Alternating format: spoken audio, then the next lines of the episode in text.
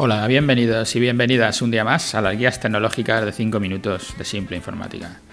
Yo soy Pedro Vicente y como todos los martes, como todas las semanas, intentamos contestar algunas de las preguntas que nos hacen nuestros clientes o nuestros oyentes y tratamos de contestar esas preguntas, de resolver esas dudas en un lenguaje simple, en un lenguaje sencillo, en un lenguaje que sea fácil de entender. Muchas de las quejas de nuestros clientes son siempre esa de que hablamos en un lenguaje que nadie nos entiende, los de la informática pues tratamos de hacerlo para que sí, que esta vez se pueda entender. En el pasado capítulo, en el pasado podcast, en el 397, hablábamos sobre el negocio digital o el negocio físico, los parecidos o las diferencias. Y hoy en este 398 eh, voy a recalcar más sobre eso, porque ya decía que no era tan distinto, que era un poco igual, es que los clientes no son digitales ni físicos o analógicos. Ahora son la mezcla de las dos cosas. En inglés es una de estas palabritas que le gusta inventarse a la gente para complicarnos la vida, le llaman figital, de físico y digital, pues hacen el figital en esta, en esta pelea de intentar aclarar conceptos, alguna vez ya he pensado hacer un diccionario, ¿no? Como esto, que es una chorrada, el digital, es decir, bueno, pues los clientes ni son, físicos ni son digitales. Lo importante es entender lo que está por detrás, no solo la palabra, porque que los clientes no son ni físicos ni digitales, ya lo hemos entendido todos, pero ¿por qué? Si vas a una tienda, voy de explicarlo con un ejemplo, que tú mismo puedes haber sufrido que tú mismo puedes haber vivido. Si vas a una tienda, eh, no sé, a, una, a un centro comercial típico que vas a comprar la fruta, pero también tienen televisores y de repente no lo habías pensado, pero estás allí, miras la tele, dices, uy, está, está guay, me gustaría comprármela y sacas tu móvil y miras el precio para ver si lo que estás viendo ahí es caro o barato, porque no lo sabes. No has tenido una referencia, no has estado mirando, no lo conoces, no, no sabes nada del producto y entonces lo que haces es buscar por internet. ¿Eres un cliente físico o eres un cliente digital? ¿Eres un cliente que has ido a la tienda física, que estás allí, pero eres un cliente que está consultando digitalmente el precio de lo que va a comprar allí? Esto es la forma habitual de comprar ahora mismo que tenemos casi todos, en los dos sentidos. O tú vas a la tienda física a ver el producto y luego consultas en internet cuál te vas a comprar, o al revés consultas en internet cuál es el mejor de los productos y luego te vas a la tienda física a tocarlo. Cuando ya lo conoces y llegas a la tienda física, si el precio es bueno, a lo mejor ya hacen la compra en la tienda física. Pero te podría pasar que des los tres pasos, consulto digital, voy al físico, lo veo y acabo comprando digital otra vez. En cualquiera de los sentidos, lo que quiero decir con el, con el digital es que ya no, existe el, cliente en, en analógico o en digital.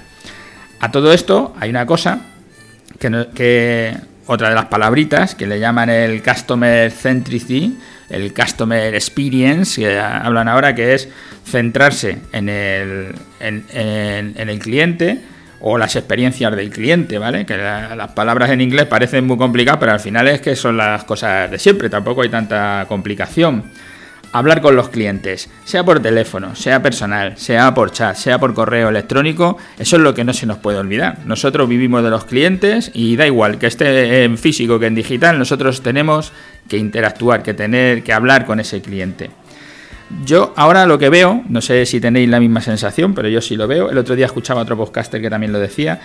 Eh, hay que aprovechar que muchas empresas grandes, las de telefonía, que todos tenemos quejas sobre ellas, las de la electricidad, yo que sé, cualquiera de las, muchas de las empresas grandes, están dando un mal servicio al, al, cliente. Están haciendo un mal customer centricity, customer centricity, como se diga en inglés, o un customer experience están teniendo un mal servicio hacia el cliente. Y nosotros, las empresas que somos más pequeñas, tenemos que aprovechar este momento, porque si nosotros damos un mejor servicio que las grandes, es fácil quitarles clientes, porque tú lo estás haciendo mejor que lo que están haciendo las grandes.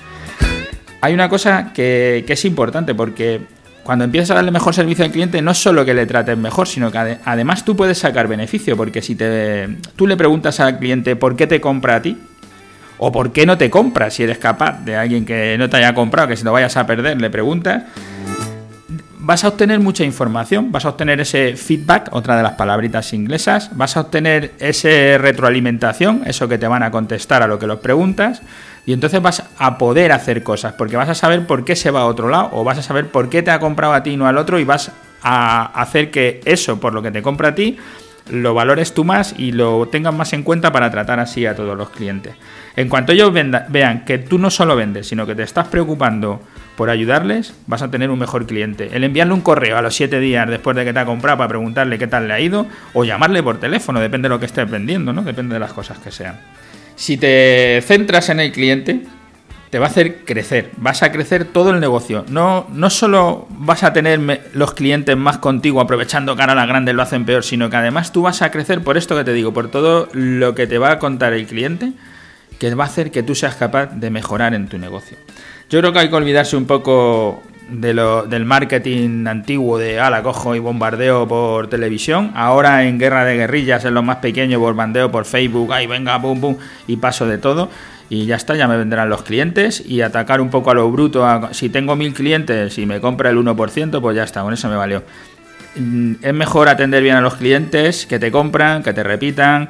Sobre esto hay muchas métricas. Igual hago los próximos podcasts alguno del lifetime value, del el tiempo medio de la vida del cliente, la retención del cliente, las visitas, el tiempo medio, tal.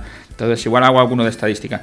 Pero bueno, lo que digo es que al final los clientes no son ni digitales ni analógicos. Los clientes hacen las compras por los dos lados. Y si les atiendes bien, primero vas a retener a tu cliente, te va a comprar más. Y segundo, tu negocio va a crecer porque hablando con el cliente te dice qué es lo que tienes que hacer en tu negocio para que tu negocio crezca olvidémonos de ese marketing antiguo y vayamos a este marketing moderno, a este marketing de tratar mejor al cliente y aprovechemos nosotros, los más pequeños, que tenemos más facilidad para hablar con el cliente que las grandes empresas. Y esa es otra de nuestras grandes bazas. Ya he pasado, como todos los días, así que bueno, eh, aquí me despido. Gracias a todos los que nos escucháis a diario, porque hacéis que tengamos ganas de seguir, de seguir haciendo este podcast. Nos viene muy bien que nos escribáis, nos hagáis vuestras preguntas, nos contéis vuestras dudas, igual que estoy diciendo en este podcast. Nos viene muy bien hablar con nuestros clientes, en este caso los clientes del podcast. Y nos viene muy bien que dejéis vuestras valoraciones en iTunes, en iVoox, eh, allí donde nos encontréis, en vuestro podcast o por vuestras redes sociales. Habléis de nosotros porque eso hará que otros empresarios nos conozcan y podamos ayudarles con estos consejos, estos ejemplos, esto resolver dudas en cinco minutos. Gracias y hasta el próximo martes.